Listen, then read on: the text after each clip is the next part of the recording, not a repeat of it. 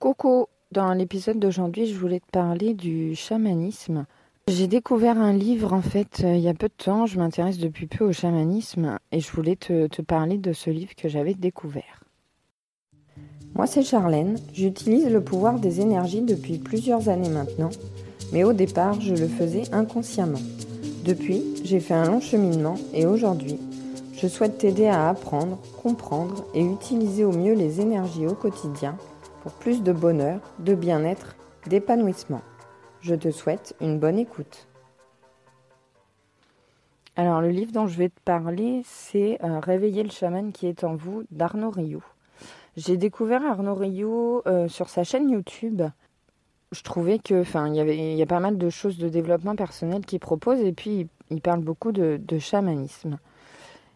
Et du coup, ça m'a donné envie d'acheter euh, son livre Réveiller le chaman qui est en vous et j'ai commencé à le lire. Alors je l'ai pas encore terminé, mais j'avais envie de t'en parler aujourd'hui parce que euh, le chamanisme, moi je voyais ça plutôt comme euh, quelque chose d'un peu inaccessible, quelque chose de euh, réservé pour, pour les personnes sages, pour voilà, on parle des grands chamans, on, pense aux, Indiens, aux grands sages indiens ou aux moines bouddhistes ou voilà, ces personnes qui sont un peu retirées du monde, euh, qui ont une grande sagesse, qui, sont, euh, qui ont une grande expérience de vie.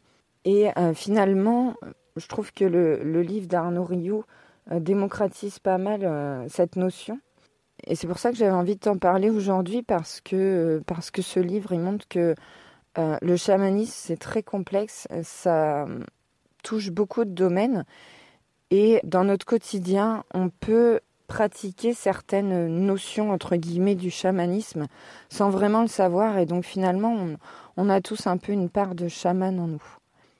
Le chamanisme, ça touche euh, plusieurs domaines. Un chaman, ça va être quelqu'un qui va se contenter de, peu de choses, euh, qui va être euh, dans la gratitude de, ce qu'il a et qui va se contenter de peu.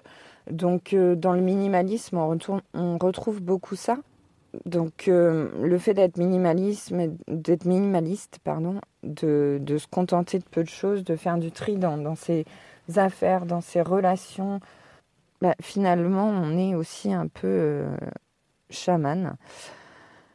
Euh, ça rejoint donc, euh, comme je te disais, le, le, développement personnel également, puisque on développe la pensée positive, la gratitude, de, de, de ce qu'on a, de ce qui est autour de nous. On voit le verre à moitié plein plutôt qu'à moitié vide.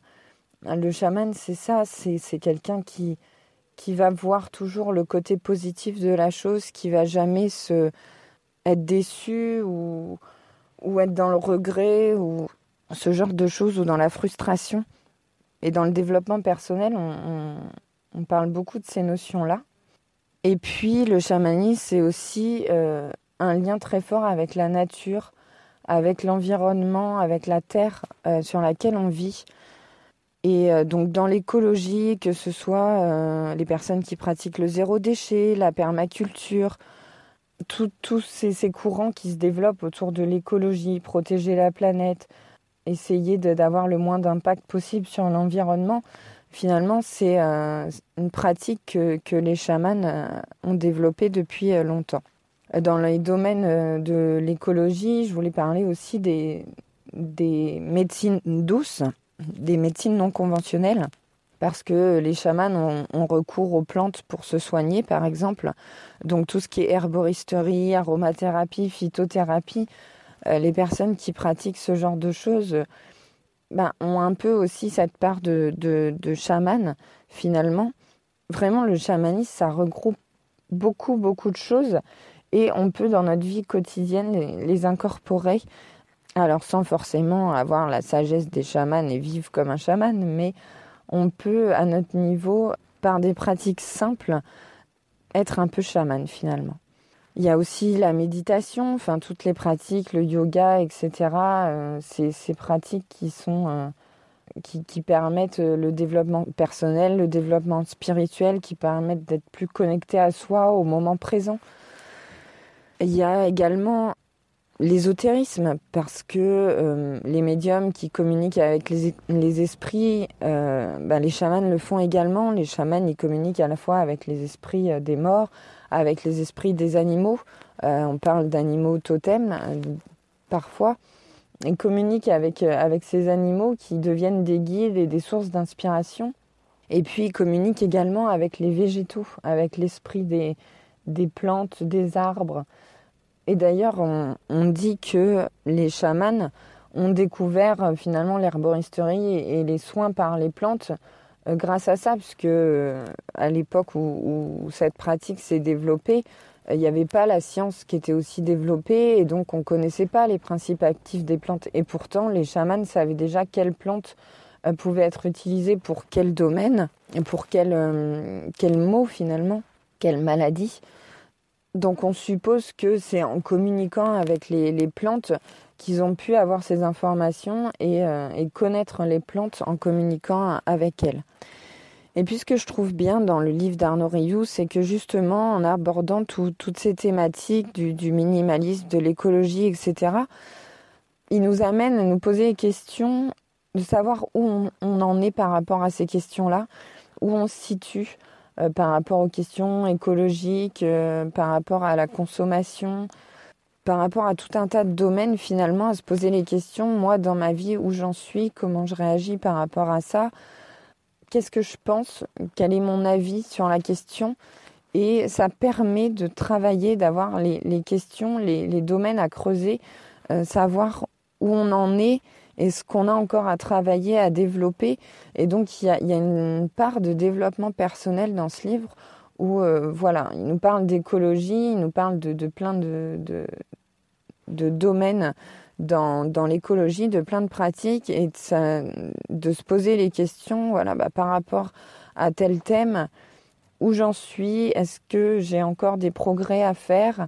Euh, et on voit la marge de progression qu'on a et je trouve ça super intéressant de pouvoir se poser des questions comme ça et de pouvoir faire un peu le, point et de voir là où on a encore des progrès, des efforts à faire et de pouvoir se dire bah ok euh, dans tous ces domaines-là, celui-ci m'intéresse plus particulièrement et j'ai envie de travailler là-dessus, de progresser là-dessus, d'avancer, euh, de me poser d'autres questions, de découvrir d'autres choses. Et je, trouve vraiment ce, livre très intéressant. Alors comme je te disais, je ne l'ai pas encore terminé. Je l'avais commencé avant mon déménagement, donc euh, après, je t'avoue que j'étais un, petit peu dans les cartons, etc. D'ailleurs, je ne trouvais plus le livre, je savais plus où je l'avais mis. Donc je l'ai retrouvé, j'ai recommencé la lecture. Et du coup, je t'en reparlerai peut-être euh, pour, pour faire un petit résumé du, du livre, parce que vraiment, si tu as envie de découvrir le chamanisme, je pense que c'est un bon livre pour commencer, parce que vraiment, il voilà, c'est réveiller le chaman qui est en vous. Donc, euh, sous-entendu, c'est à la portée de tous. On peut tous apporter sa pierre à l'édifice en, incorporant des pratiques dans, notre vie quotidienne. Donc, je pense que oui, pour, approcher le, thème du chamanisme, c'est un très, bon livre. Donc, voilà, j'avais envie, même, si je ne l'ai pas terminé, j'avais envie de t'en parler. Parce que quand on dit chamanisme, c'est un peu un gros mot, quoi. On, se dit, c'est un peu le truc. Euh, enfin comme quand on parle des, de la magie ou enfin des, guérisseurs, etc.